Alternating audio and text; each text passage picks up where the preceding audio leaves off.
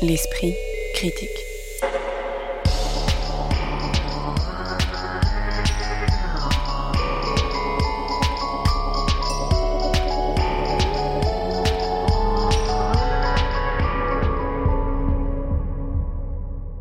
Mediapart. Bonjour tout le monde et bienvenue pour ce nouvel épisode de l'Esprit critique qui sera aussi le dernier de l'année 2021 consacré aux arts de la scène avec au programme trois spectacles qui se retournent sur eux-mêmes et sur le passé. Le passé comme matière et problématique tel qu'il est abordé par Julien Gosselin d'après l'auteur russe Léonide Andreyev. La rétrospective si l'on peut employer le terme que Jérôme Bell consacre à son travail dans une pièce intitulée Jérôme Bell qui se joue au théâtre de la commune d'Aubervilliers et une auscultation du passé colonial et prédateur autour des éléments du du Parthénon qui ont été déplacés, volés, pillés. On en parlera euh, au British Museum dans OVTR, la dernière proposition de la chorégraphe Gaëlle Bourges qui était visible au théâtre des Abbesses. Pour en parler aujourd'hui en studio, Caroline Châtelet, qui travaille notamment pour la revue Regard, Jean-Pierre Thibaudat, dont les habitués de Mediapart connaissent le blog Balagan, consacré au spectacle vivant, et Isée Sorel, que vous pouvez lire notamment sur le quotidien d'idées en ligne AOC. Bonjour à tous les trois. Bonjour. Bonjour.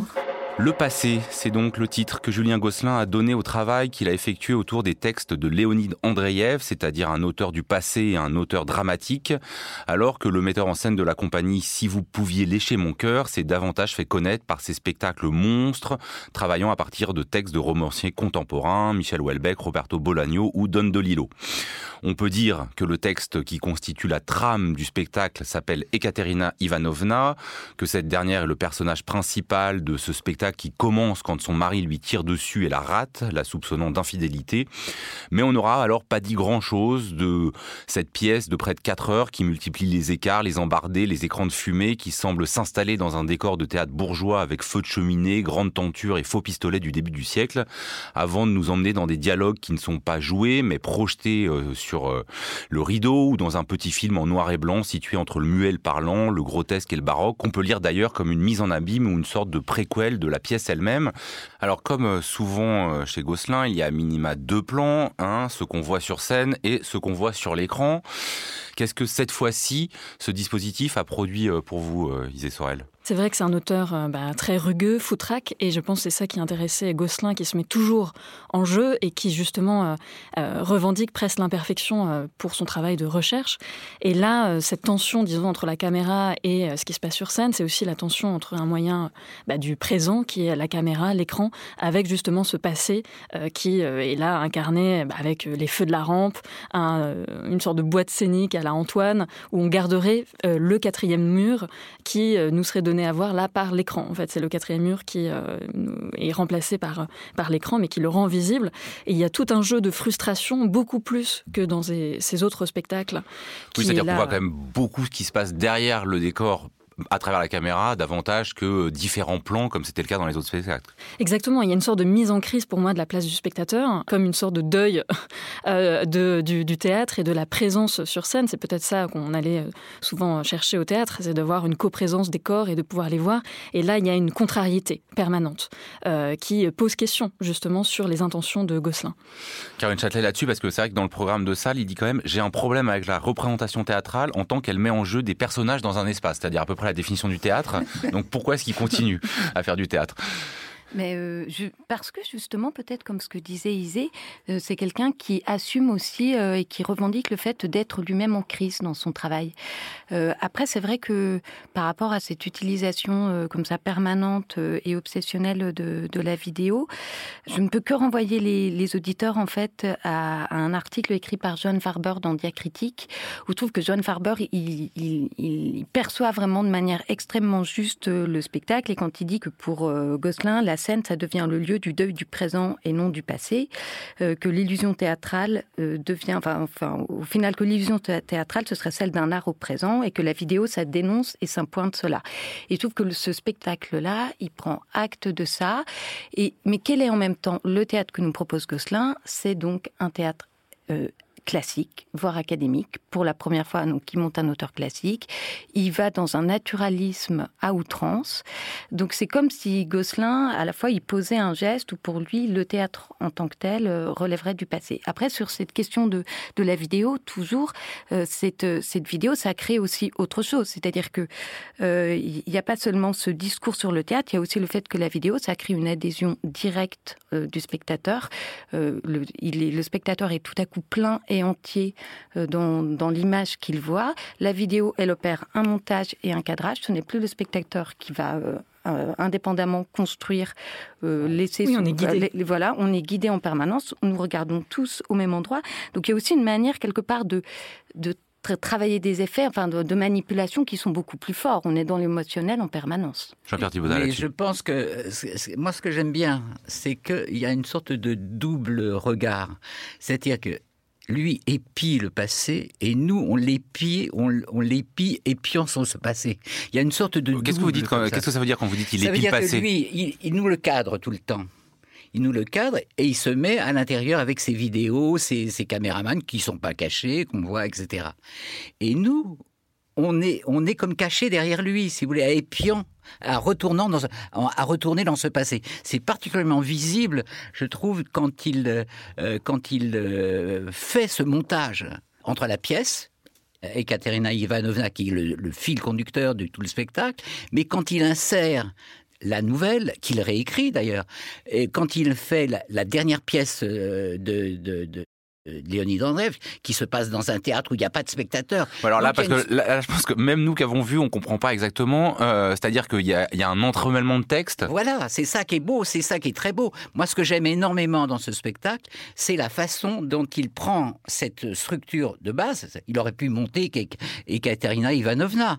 Et il la pirate. Donc la, pièce principale qui quand même fait la trame de ce qu'il présente, mais sur laquelle il greffe d'autres textes de Léonide Andreev. Et donc il déstabilise la l'ensemble. Et c'est ça qui est très moderne pour moi.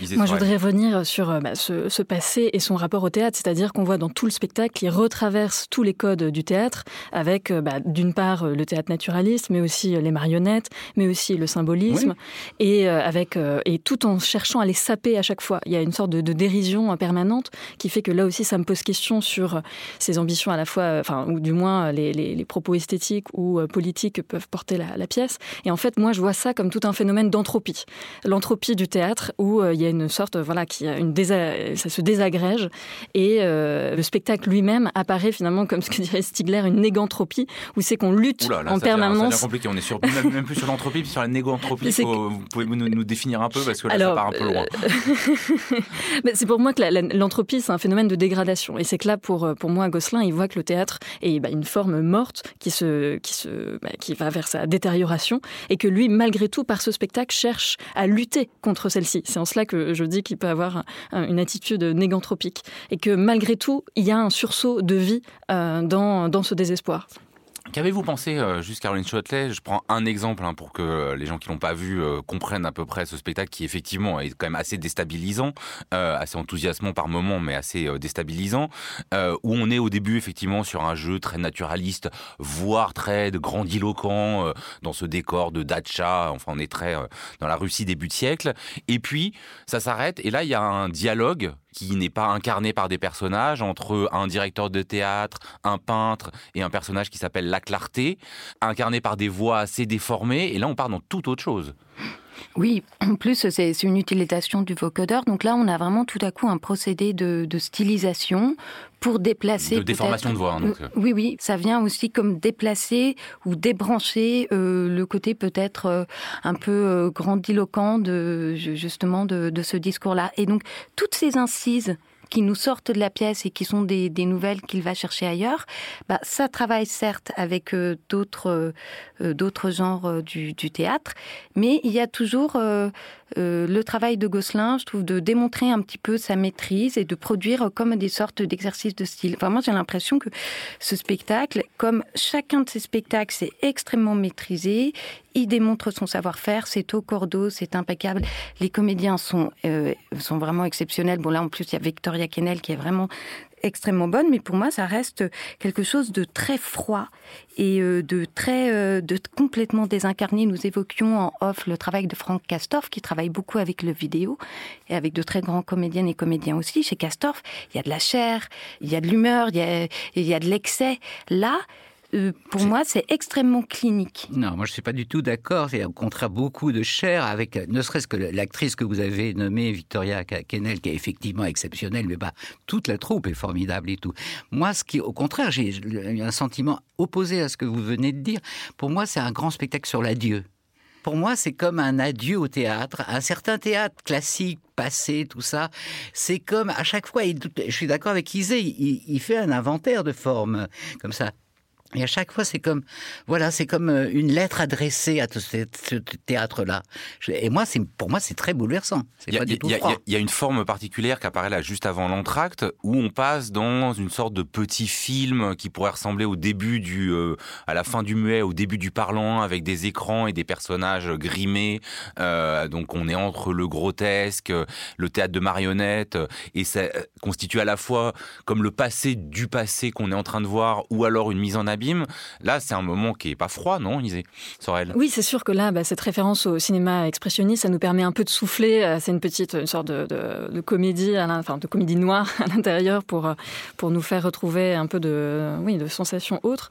Après, moi, je serais quand même d'accord avec euh, Caroline que j'ai trouvé ce spectacle qui m'a tenu à distance. J'avais des souvenirs de Gosselin, notamment sur sa trilogie de Don DeLillo, où là, j'avais été embarquée dans une sorte d'hypnose en passant par plein d'états où il fait appel évidemment à notre intelligence, mais aussi bah, tout, notre corps, nos sentiments, notre épuisement.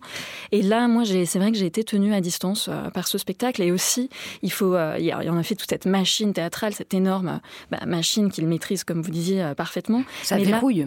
Mais oui, déjà ça verrouille, et puis cette présence de la musique omniprésente dans toute la première partie. C'est vrai que les nappes de musicales sont un peu fatigantes. Les fumigènes. Ah oui, il y a, beaucoup de fumée. Ça, ça, compense la fermeture des discothèques. Mais ça va avec ce théâtre. Mais la fumée elle est obligatoire dans ce théâtre-là. Et, je trouve que le jeu des comédiennes, il répond aussi à cet excès-là. Où au final, qu'est-ce que nous raconte aussi ce spectacle? C'est comment de, donc Ekaterina, elle est à défaut d'être tuée euh, euh, véritablement par son mari au début du spectacle, elle est tuée symboliquement. Et donc on assiste à sa mise à mort et à son suicide progressif, où au final elle est dans une société où elle est complètement euh, hachée et écrasée par son mari comme par les autres hommes, qui, ayant tous abusé de ses, de ses charmes, après la regarde avec distance quand elle-même bah, décide vraiment de couper court, et où les deux positions de femme possibles, c'est soit celle d'Ekaterina qui est complètement hystérique, soit celle de sa jeune sœur qui, elle, est l'ingénieure et qui ne cesse de faire des mines. Et donc les deux comédiennes elles-mêmes sont dans un jeu hyper excessif. Euh, juste euh, parce qu'il faut euh, en venir à un autre spectacle, je voudrais quand même vous citer Julien Gosselin, toujours dans le programme de salle, qui dit « Ça paraît paradoxal, mais j'aimerais ne jamais avoir à montrer ce que je fais. C'est toujours très difficile parce que les spectacles sont analysés selon l'idée que le metteur en scène a eu des intentions à partir desquelles il crée une forme. Alors qu'en fait, d'un point de vue psychanalytique, les spectacles sont des objets beaucoup plus insondables. Est-ce que vous voyez là une posture ou est-ce que ça vous questionne sur votre métier de critique?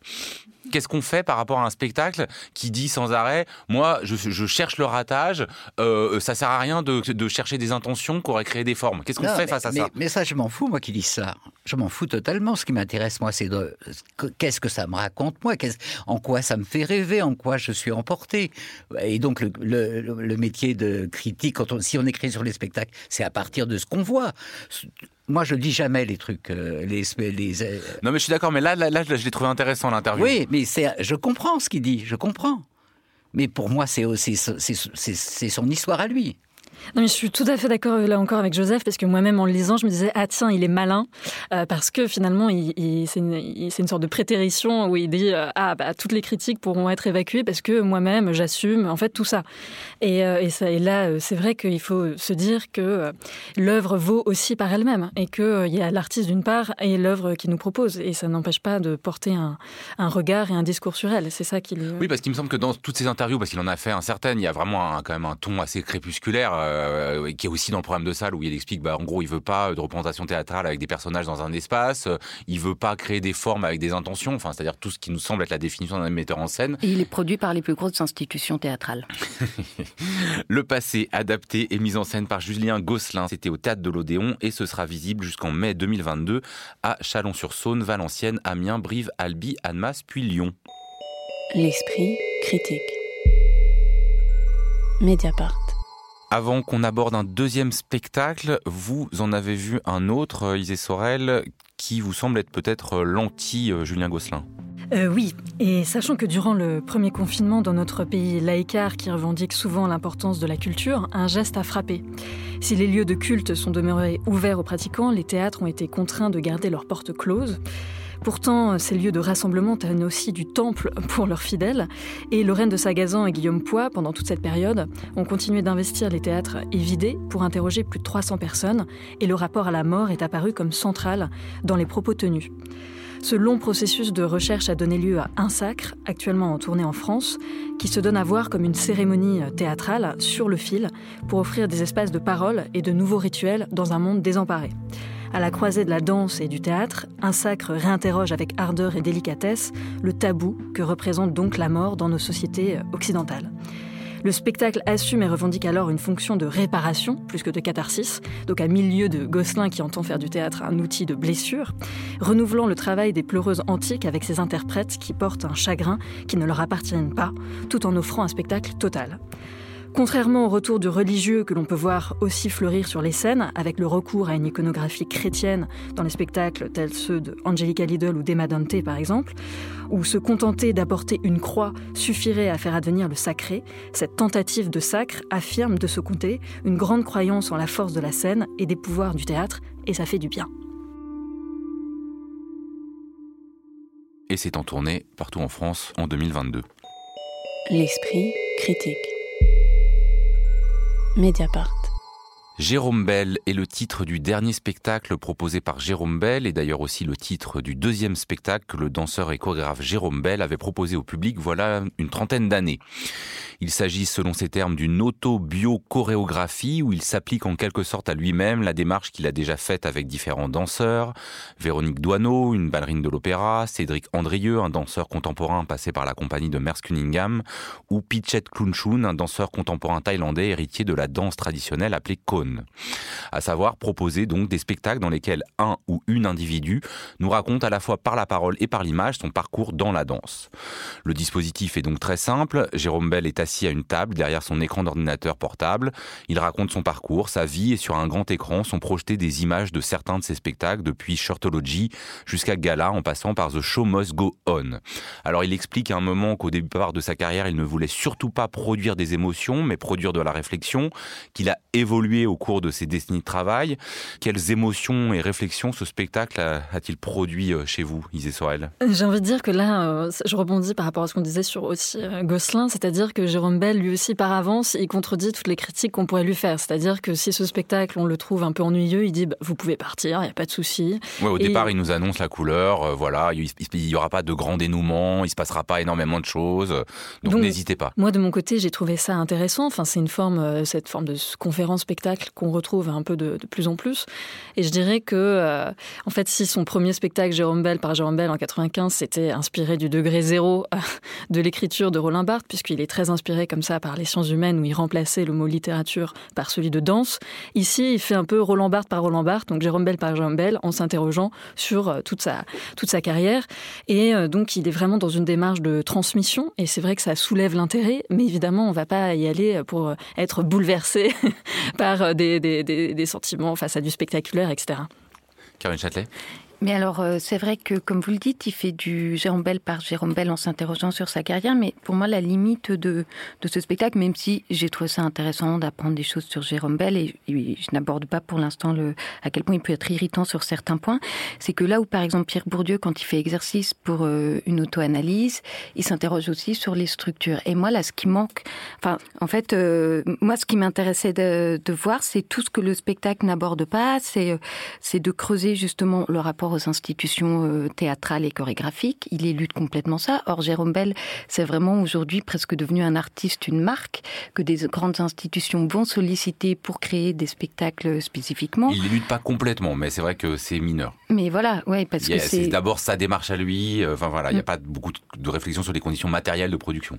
C'est ça, et aussi sur ce que ces conditions-là, elles peuvent, euh, elles peuvent façonner ou formater, puisqu'à un moment, il dit, il évoque assez succinctement un spectacle en disant bah là, euh, ce, spectacle-là, ça, a, ça, a commencé à me désintéresser, et mais je n'aborderai pas cette question. Donc en fait, il nous le donne sans, nous le donner. Enfin voilà, c'est une autobiographie qui est évidemment, comme toute autobiographie, complètement euh, maîtrisée.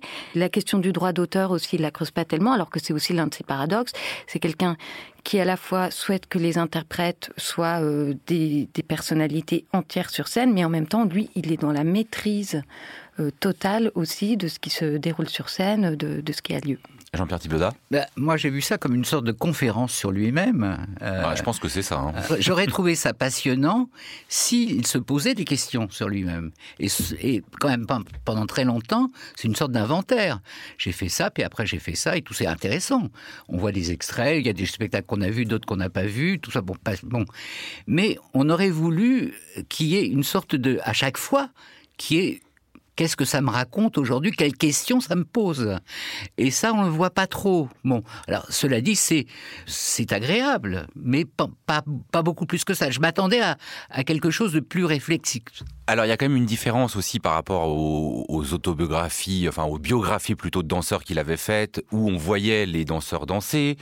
C'était vrai aussi, il avait fait un spectacle sur la cour d'honneur, où il faisait venir des euh, spectateurs qui avaient assisté à certains spectacles dans la cour d'honneur, et on voyait rejouer certains spectacles il parlait. Là, c'est que des vidéos. Ça change peut-être aussi euh, le rapport entre la parole et la danse. Oui, exactement. Pour moi, c'est ça qui, manque totalement, c'est les corps. Parce que même si, évidemment, ils se revendiquent d'une danse qui s'approche plus du mouvement ou euh, des corps en eux-mêmes, là, c'est bien eux qui manquent. Et donc, ça donne euh, bah, une froideur, encore au spectacle, qui est euh, assez agaçante aussi. Hein. Caroline le mentionnait, il y, a, ce ton aussi de cette voix spécifiquement Jérôme Bell. D'ailleurs, ça m'a frappé quand on a vu le spectacle de Véronique Doineau, un extrait, de me dire, ah, c'est vraiment le rythme bellien. Avec cette lecture très hachée qui peut euh, un peu, euh, un peu irriter comme ça. Euh, pour rebondir aussi, je, pense qu'en effet, il n'y a pas de contradiction. Il n'y a, aucun moment où il se met en jeu, il se met en danger. Et en fait, il est dans l'auto-justification permanente. Et, moi, c'est vrai que ça me dérange un peu quand on m'offre un spectacle qui, au lieu de m'ouvrir sur un imaginaire ou de me laisser, moi, par mon intelligence, l'investir, ici, cette autoglose permanente et bah, sape tout ça. Oui, ce qui est dommage aussi, c'est qu'à un moment, il, il dit bien qu'il y a des spectacles qu'il a considérés comme raté, mais ça, il n'en parle pas. Euh, alors même qu'il cite la fameuse phrase de Beckett euh, essaie encore, euh, échoue encore, échoue mieux. Ça, c'est peut-être là où le, vraiment le raté du spectacle, c'est de ne pas nous avoir donné la matière de ce qu'il a lui-même considéré comme raté, non? Mais oui, en fait, il, c'est quelqu'un qui revendique le fait de déconstruire les conventions, de la danse, de la place des spectateurs, enfin des enjeux de la représentation. Mais là, il est vraiment en permanence dans la maîtrise de son propre discours. Donc, pour moi, c'est un spectacle qui s'il était besoin, mais au jour euh, aussi les, paradoxes euh, et les, ambiguïtés de cet artiste clairement.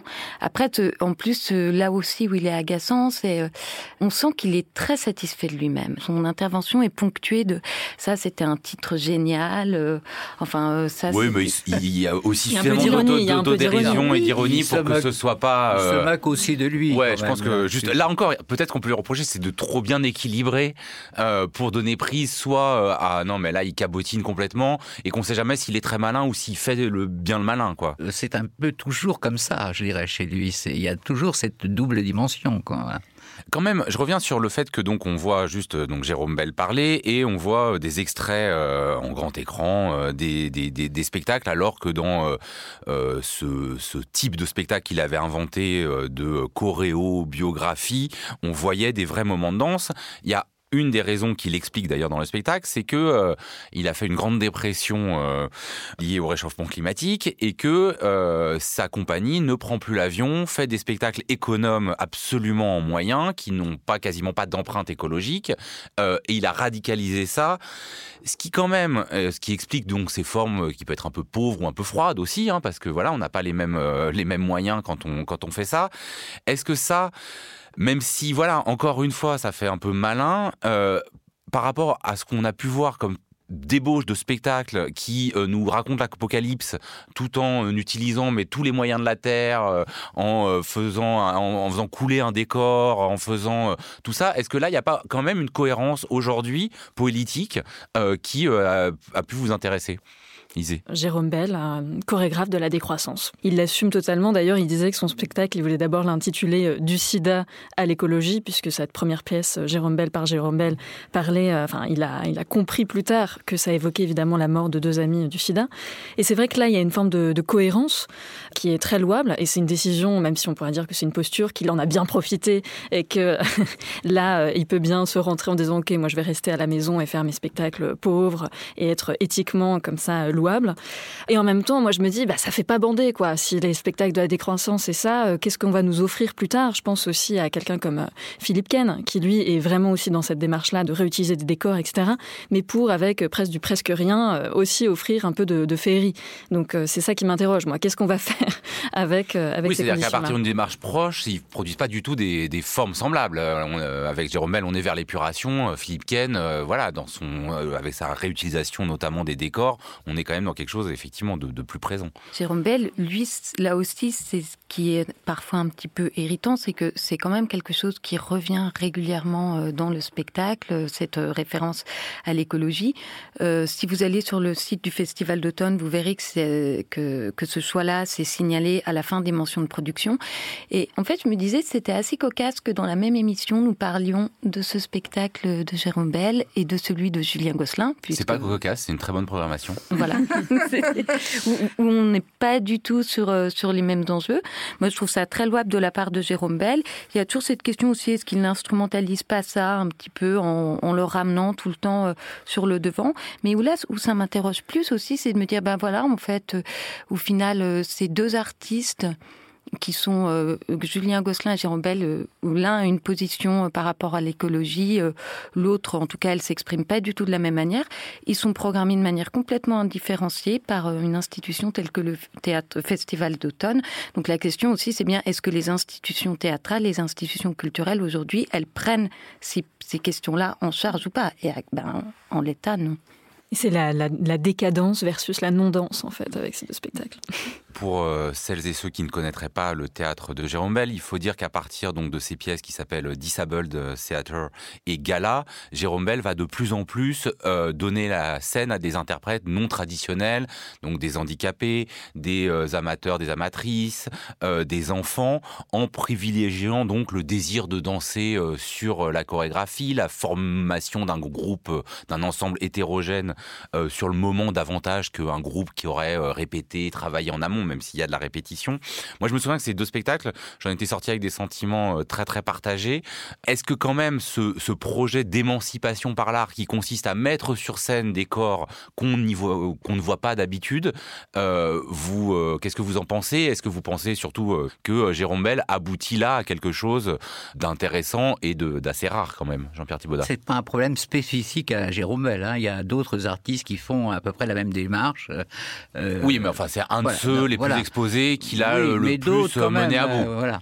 Euh, non mais je sais que Jean-Pierre Thibaudat, vous connaissez toujours un truc avant dès que je dis oh là là là il y a un truc original. Vous me dites toujours oui mais on se pas en 1962 ça a déjà été fait mais bon quand même. mais ça c'est un, non mais c'est un phénomène assez récent qu'on voit se propager quand même beaucoup sur les. Alors on va mettre des immigrés sur scène, on va mettre des, des, des handicapés sur scène, etc. Bon, on le voit partout ça. Le problème c'est qu'est-ce qu'on en fait? C'est qu'est-ce qu'on en fait et qu'est-ce qu'on dit sur ça. Et moi, je trouve que sa position, elle n'est pas très claire là-dessus, vous voyez.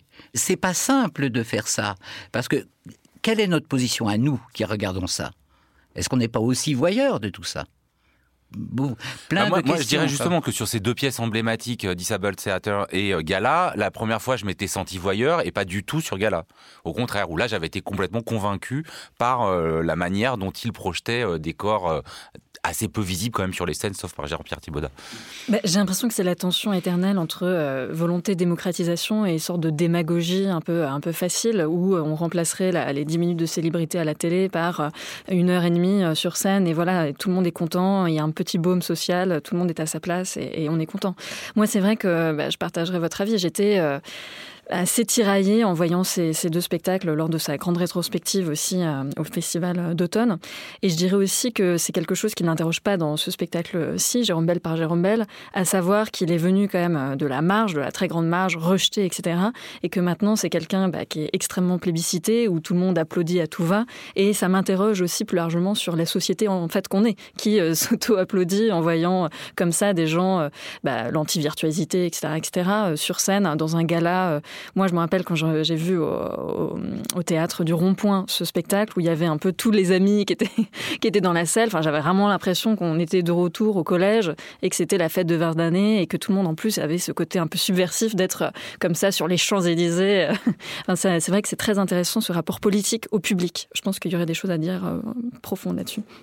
Caroline Châtelet, pour conclure oui, ben c'est vrai que ce choix-là, comme ça, de, ramener des amateurs, enfin, c'est toujours tendancieux. On ne sait jamais si on est entre le, spectacle de patronage, euh, la bonne morale, ou ça pose aussi toujours la question de la position du metteur en scène chorégraphe, que Jérôme Bell pourtant aime à dire euh, vouloir questionner, mais où de fait, quand euh, le metteur en scène chorégraphe a une position d'autorité encore plus forte parce que sur scène il n'y a que des amateurs, ça pose aussi la question de la manipulation, de l'instrumentalisation de manière encore plus accrue. Jérôme Bell, c'était visible à la Ménagerie de Verre et au Théâtre de la commune dans le cadre du festival d'automne pendant tout le mois de décembre.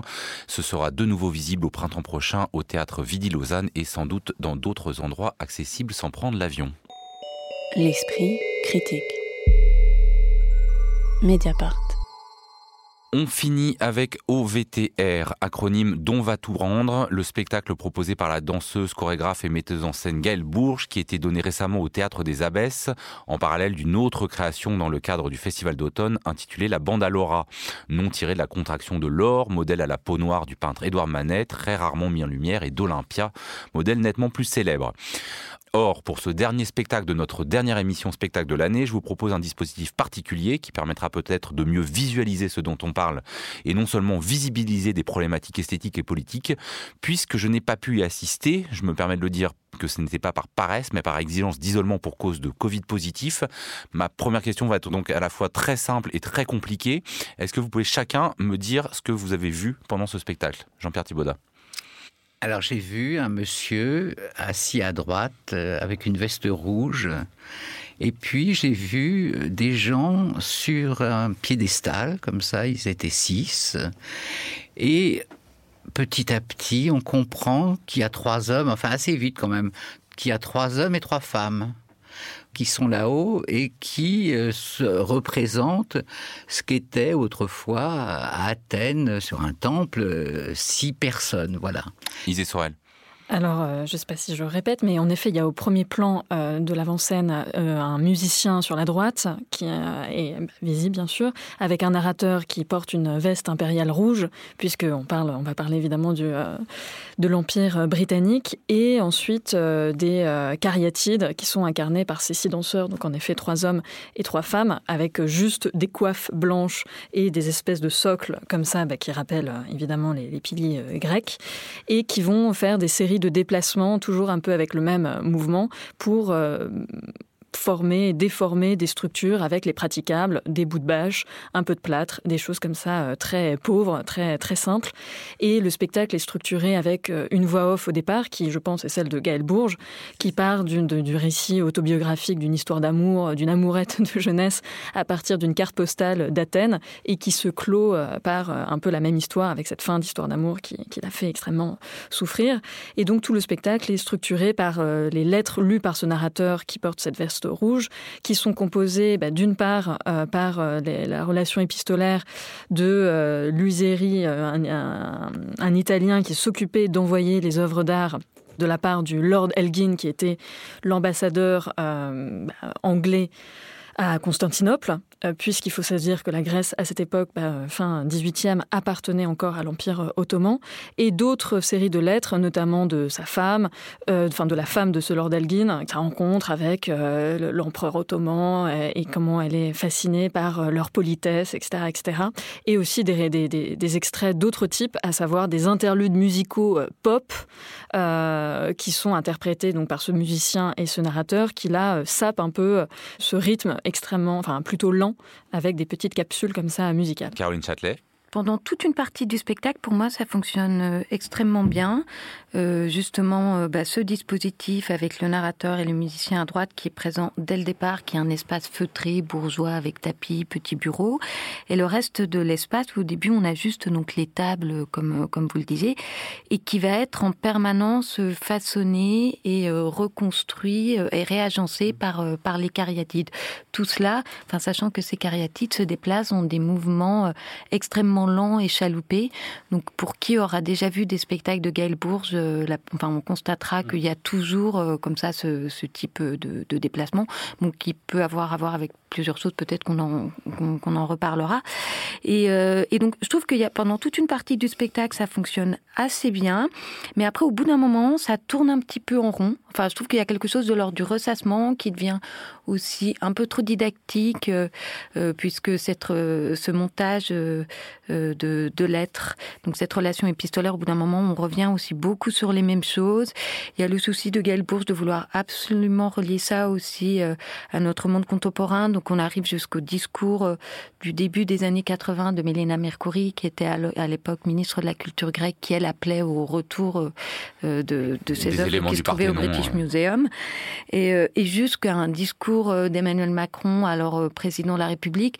Donc là, ça devient un peu trop appuyé, sachant que pour moi, ce qui sape encore plus le, spectacle, c'est euh, Isée évoquait le, texte final où la Gaëlle Bourges reprend la main, où elle est à nouveau dans, une sorte d'autofiction, et on sent le désir chez elle de vouloir relier peut-être tout ce qui s'est déplié, donc de son histoire, euh, de sa malheureuse histoire amoureuse qu'elle évoque au tout début, à sa lecture de Chateaubriand, et avec euh, sa découverte de l'acropole, le rapport aux ruines aussi, ce fantasme qu'on a par rapport à la Grèce en tant que fondation euh, supposée de la culture européenne, et que là, elle s'enlise dans quelque chose d'absolument euh, répétitif, euh, très très lisible, un peu simpliste. Alors, vous avez commencé à en parler, mais effectivement, pour ceux et celles qui ne la connaîtraient pas, Gaëlle Bourges, elle s'est fait connaître notamment par une danse très subtile qui animait hein, notamment des grandes fresques. Il y avait eu La Dame à la licorne, puis la fresque du bon gouvernement, également étudiée par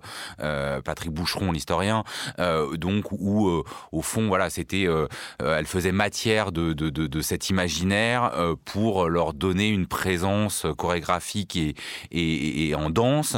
Est-ce que là on est dans la continuité de ce travail, Bah, c'est vrai qu'elle a cet intérêt donc pour les représentations et notamment l'histoire de l'art que je trouve est un sujet vraiment passionnant euh, et ce sujet-là de notamment de l'accaparement euh, euh, culturel est aussi passionnant dans la mesure où elle fait un pas de côté par rapport à tous les débats actuels sur la restitution, bah, comme on l'a eu récemment à des œuvres au Bénin, sur les, différentes problématiques autour de cette restitution des œuvres d'art et que là en faisant ce pas de côté, en prenant la Grèce, je trouve aussi c'est passionnant. Mais là où moi il y a quelque chose qui est extrêmement frustrant, c'est que la réponse plastique à, à tout ça je la trouve extrêmement pauvre dans ce spectacle.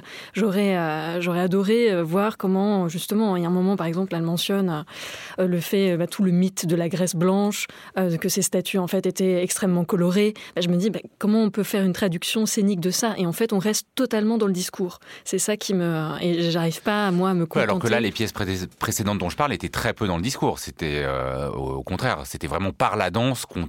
oui, évidemment, on tenait un discours, mais en tout cas, il n'était pas accompagné d'un dispositif comme celui-là. Moi, ce que je retrouve à partir de depuis, euh, je crois, le premier spectacle que j'ai vu, moi, il y en a eu d'autres sans doute avant, mais c'était à mon seul désir, sur la, Dame à Fénicorne et tout ça, c'était effectivement avant tout dans un mouvement. Alors moi, qui, la continuité que j'ai et le plaisir que j'ai à avoir ces autres spectacles, c'est cette douceur, cette dans le mouvement. Une sorte de, de volupté comme ça chez elle, continuelle, de spectacle en spectacle, avec ses corps qui évoluent, effectivement jamais violemment, jamais. Moi, j'en pouvais plus de ce Ah, moi, moi j'adore, moi, je, ah peux, j'en prendrais des kilomètres. J'adore ça, je trouve ça très, très, très beau, très simple, très beau.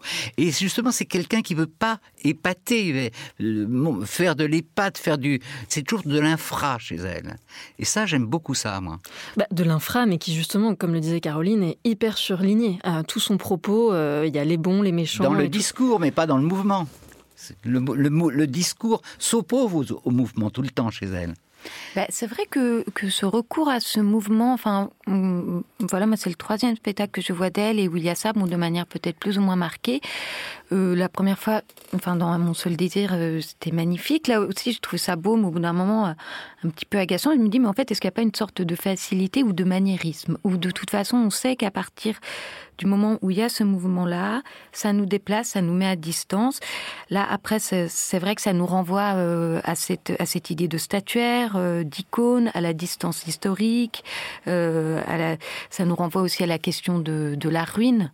Donc parce que, enfin voilà, le fait que nous sommes, ce sont des objets qui sont loin de loin de nous.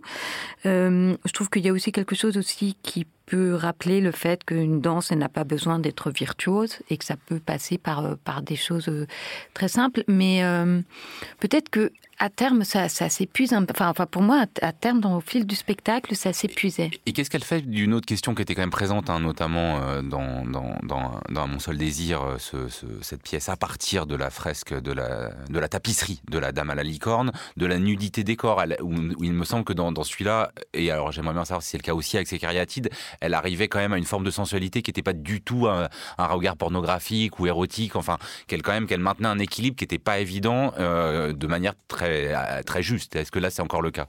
Alors, dans Mon seul désir, c'est vrai que la nudité, on était vraiment dans un état de... C'était la nudité comme la nature à l'état pur. Là, la nudité, euh, de mémoire, les, euh, les cariatides vont se dévêtir à partir du moment aussi où elles vont emballer la cariatide qui part en Grande-Bretagne. Donc il y a comme ça une sorte ça, où les cariatides qui restent en Grèce euh, emballent celle qui va partir au British Museum. Dans, du papier bulle. Et celle qui va partir, c'est Gaël Bourges. C'est Gaël Bourges. C'est le moment de mise à nu. Enfin, c'est le moment aussi où il y a où, le pillage pour moi, il passe aussi par euh, le passage vers la nudité. Et après, euh, elles vont, enfin, euh, toutes ces cariatides vont rester nues jusqu'à la fin du spectacle. Et il y a quelque chose, oui, comme vous le disiez, où on est, on est dans une sorte de sensualité, limite de lascivité, mais il n'y a rien de pornographique. Et ça, c'est vrai que c'est très beau. Et d'ailleurs, elles viennent même, enfin, je dis elles puisque ce sont les cariatides, elles viennent au moment du salut en étant nues encore. Là où normalement, habituellement, quand il y a de la nudité dans un spectacle, en général, le ou la comédienne euh, se revêtit au moment du salut. Alors je le disais euh, en introduction, euh, ce spectacle, il est présenté en même temps qu'un autre spectacle, la bande à Laura, donc qui travaille sur un autre thème très actuel. Hein. Là, c'est les pillages et les restitutions. là, c'est la représentation du modèle noir. Pour celles et ceux d'entre vous qui ont pu voir les deux spectacles, comment est-ce qu'il est qu'il est qu'il faut les voir comme une forme de diptyque? Est-ce qu'ils sont complètement indépendants? Et ils sont plutôt noirs et blancs, je dirais. Euh, parce que, paradoxalement, la nudité qu'il y a dans le tableau n'existe pas sur le plateau. Il n'y a pas du tout de nudité, alors qu'il y en a dans le, dans, dans Là, le vous tableau. Parlez de, vous parlez de la bande à Laura, dans donc, la bande qui travaille à partir du tableau euh, de Manet. Voilà, et dans le tableau de Manet, il y a de la nudité, sur le plateau, il n'y en a jamais. Est-ce parce que c'est un spectacle jeune public? Je crois pas. J'ai envie de j'ai envie de penser que c'est pas le cas parce que je pense que c'est un spectacle tout public. Rêvons. Oui, rêvons un peu. Oui, mais qui répond peut-être aussi aux attentes ou aux frayeurs. Je veux pas y croire. Si elle, fait, si elle a fait ça, c'est terrible. Je me suis posé la question. moi, je me suis dit. Et, l'autre question, parce que c'est très ironique ça, quand même, d'avoir le tableau. Il y a une idée, et surtout quand on, alors là pour, pour les adultes, quand on la connaît, qu'on connaît son travail, bon, ça nous amuse de voir ça. C'est quand même plaisant. C'est un signe ça. Alors, est-ce que c'est parce que c'est effectivement un spectacle jeune public?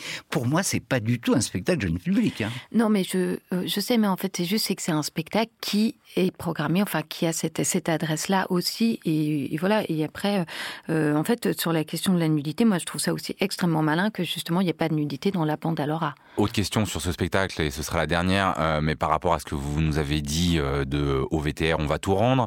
Est-ce que où il y a peut-être un problème un peu de didactisme appuyé sur des questions d'actualité? Là, on est aussi hein, dans une grande question d'actualité, la question euh, de la représentation des corps noirs dans euh, l'histoire de l'art. Euh, est-ce que c'est moins didactique? Ça l'est quand même. aussi. C'est pas au même endroit. Peut-être que pour moi, là, le, problème de la bande à mais qui est aussi extrêmement beau formellement, où on a donc euh, aussi toujours ces, déplacements assez longs, qui pour le coup, pour moi, accentuent le fait que tous ces, parce qu'il y a Laura, mais il y a d'autres euh, modèles féminins qui sont qui sont évoqués. Euh, c'est le fait que ce sont des figures lointaines dont on connaît très peu de choses. Donc là aussi, enfin, la, danse nous met à, distance. Mais peut-être que le problème de ce spectacle, c'est son vraiment euh, son regard euh, féministe qui manque peut-être un peu d'intersectionnalité parfois. C'est-à-dire qu'il y a des choses qui sont dites dans le spectacle où Gaëlle Bourges s'interroge sur la place des femmes artistes aujourd'hui et de leur précarité. Mais bon, ça c'est aussi le, cas des hommes. Euh, elle s'interroge aussi sur la non-visibilité des femmes dont les tableaux sont dans des collections privées ou dans des réserves. Mais ça pour moi, ça renvoie plus, largement à la question de ce que c'est que le marché de l'art, euh, du fonctionnement aussi des institutions muséales. Donc pour moi, c'est peut-être euh, ça le, prisme. Ce qui est très beau, c'est qu'elle nous apprend beaucoup de choses qu'on ignore hein, sur les modèles, par exemple. Il y a tout. Moi, il y a aussi une chose ironique, c'est que la première image, c'est des hommes qui sont regardant un, un peintre et qu'à la fin, tout d'un coup, ces hommes deviennent des femmes. Mais ça, moi, je prends ça comme un gag je ne prends ça pas au sérieux. Je pense que c'est un clin d'œil. Il y a une légèreté chez elle. Vous j'ai l'impression que vous la voyez trop sérieuse. Je trouve qu'il y a une, légèreté constante dans, il y a beaucoup dans son travail. Hein. Oui, oui, oui, non, ça c'est vrai. Non, mais moi, je, oui, je le reconnais, il y a beaucoup d'humour. Mm-hmm.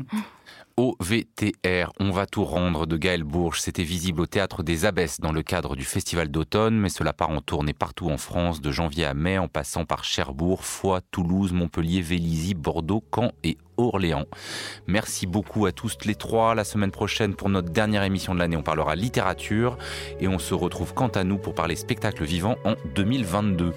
L'Esprit critique est un podcast proposé par Joseph Confavreux pour Mediapart, réalisé par Samuel Hirsch et enregistré dans les studios de Gong.